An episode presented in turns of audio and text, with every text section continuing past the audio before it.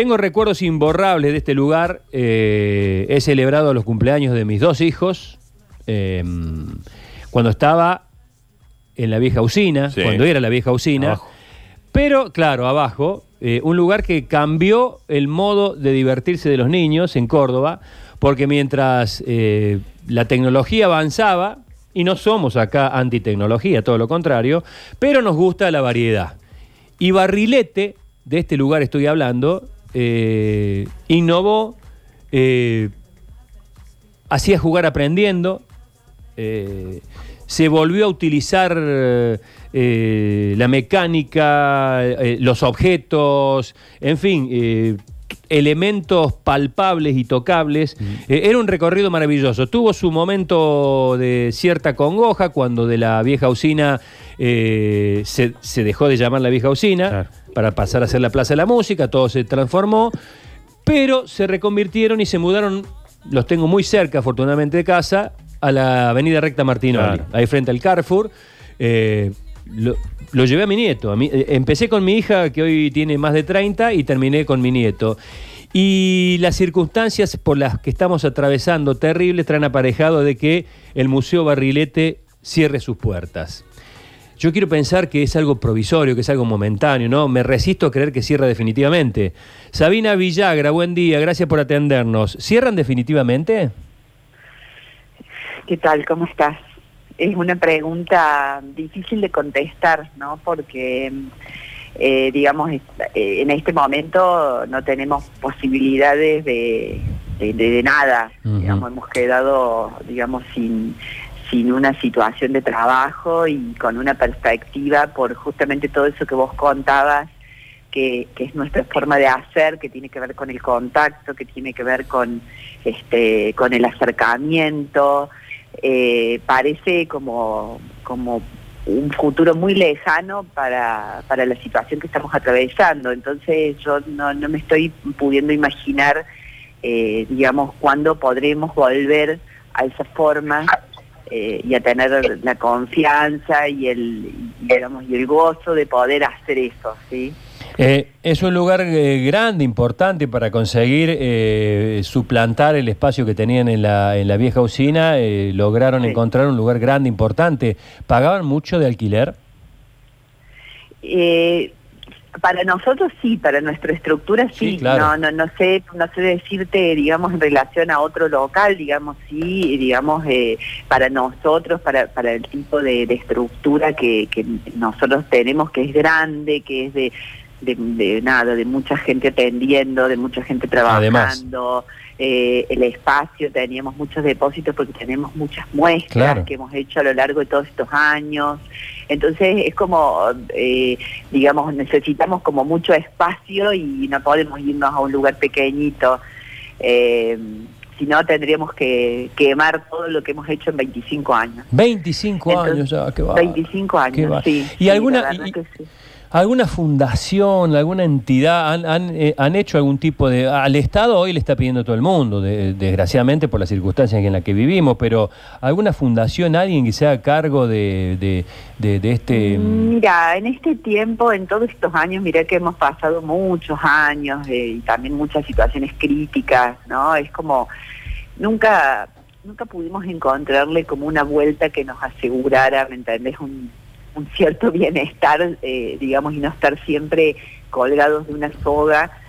eh, y aún trabajando mucho, porque Barrilete siempre trabajó mucho, eh, trabajamos con muchos grupos, con muchas escuelas, trabajamos en otras provincias, trabajamos en otros países, o sea, tenemos mucho trabajo, pero todo ese trabajo, digamos, nos alcanza para subsistir y en este momento que se nos cortó todo, nos quedamos sin, sin, sin la espalda, sin aire, eh, que bueno, es la realidad de, de- de muchos, ¿no es cierto?, de los que todo día a día laburamos para, para el día a día, justamente. Eh, y más en un ámbito, digamos, no tampoco es muy difícil eh, el tema cultural en, en Córdoba y en, en nuestro país. Eh, el tema cultural privado es prácticamente inviable. O sea, lo- los, los emprendimientos que hay privados respecto a, a la cultura y, esto al quehacer cultural son muy difíciles de sostener en el tiempo.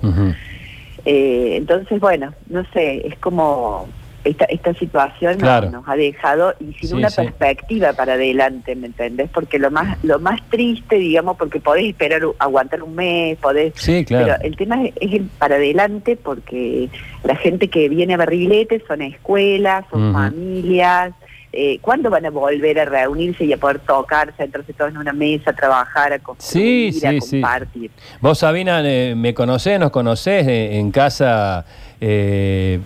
Hay una directora de teatro infantil, este, entonces, este, entonces está, está, está padeciendo las mismas, las mismas preguntas y los mismos interrogantes que son lógicos y son muy angustiantes. Es muy, muy inapropiado preguntarte cuánto, cuánto es el costo fijo que tiene Barrilete por mes. ¿Cuánto, perdona? No te el, el costo fijo que tiene Barrilete por mes. Mira, nosotros tenemos más o menos, no, no, no, no tengo nada que esconder. No, no, no, no, pero por ahí son... De, mira, son más o menos 800 mil pesos. Es un número. ¿eh? Entre alquiler, eh, eh, impuestos, personal, es un número. gastos fijos. Sí, sí.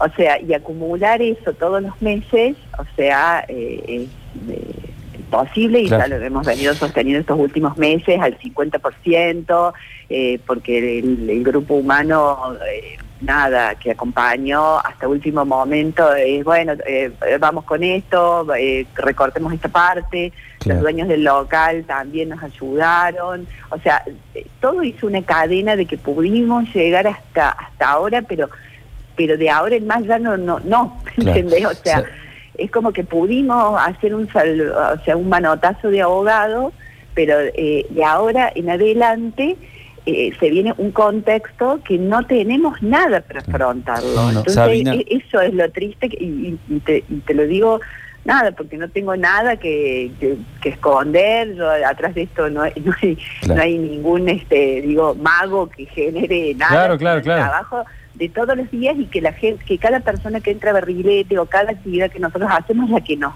paga a nosotros ese gasto fijo.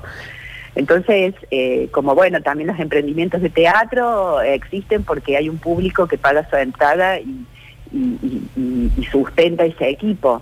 Digamos, Sabina, la cultura es así. ¿Cómo te va? Luchi Bañez te saluda. Eh, una preguntita, ¿cuál es el modelo que tiene que funcionar? Porque es una pena para nosotros eh, que lo usamos o que vamos a estos lugares. Eh, es una pena. Para ustedes es un gran trabajo y además hay mucho de vocacional.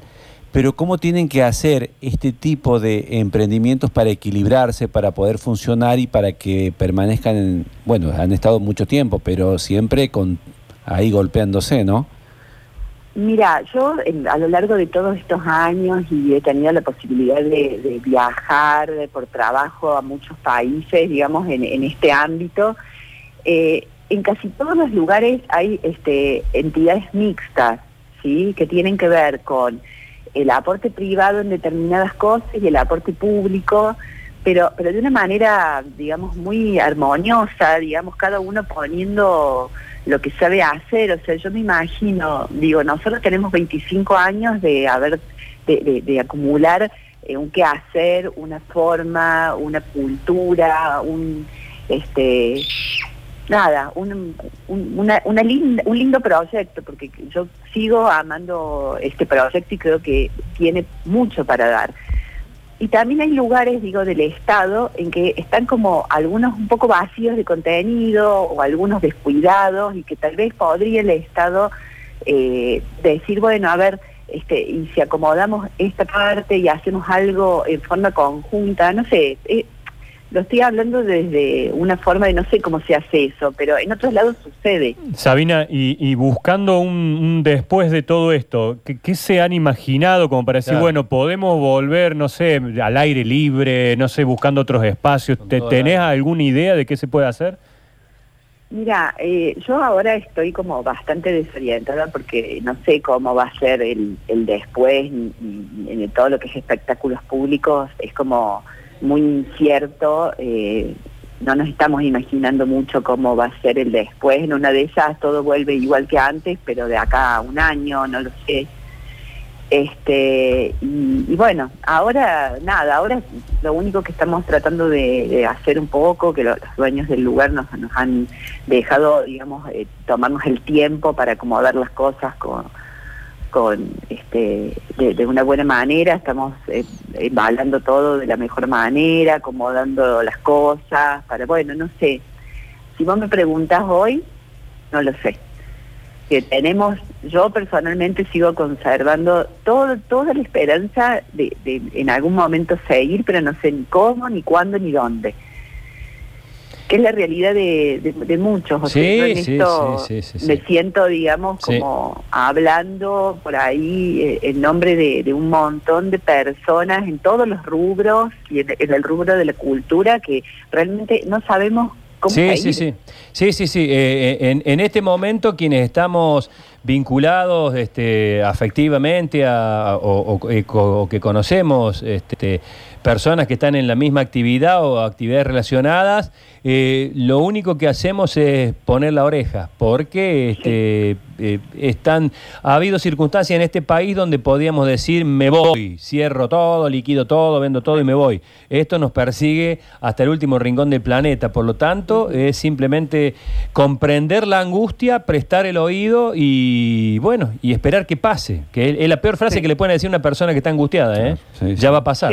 Ya va a pasar. Sí, sí, sí, sí, pero bueno, es como eh, uno se tiene que tomar de, de, las pocas cosas que no se derrumbaron y, decir, bueno, y tener y conservar la esperanza, porque digo, el día que cada uno de nosotros, porque todos estamos afectados eh, de cierta manera, aunque el que está trabajando, el que no está trabajando, todos estamos afectados eh, de una manera importante. Entonces, bueno, lo que tenemos que lograr es conservar que sea ese espíritu de, de, tener ganas de, de, salir de vuelta eh, de alguna manera, ¿no? Y no, y no enfermarnos y no que, que, esto no nos voltee también este, en cuanto a nuestros sueños y a nuestros proyectos, que es lo que uno puede conservar adentro suyo, ¿no? Por supuesto, y vamos a seguir, Sabina. Te mando un beso grande y vamos a estar pendientes y bancando Barrilete y hacer todo lo posible para que Barrilete siga remontando vuelo.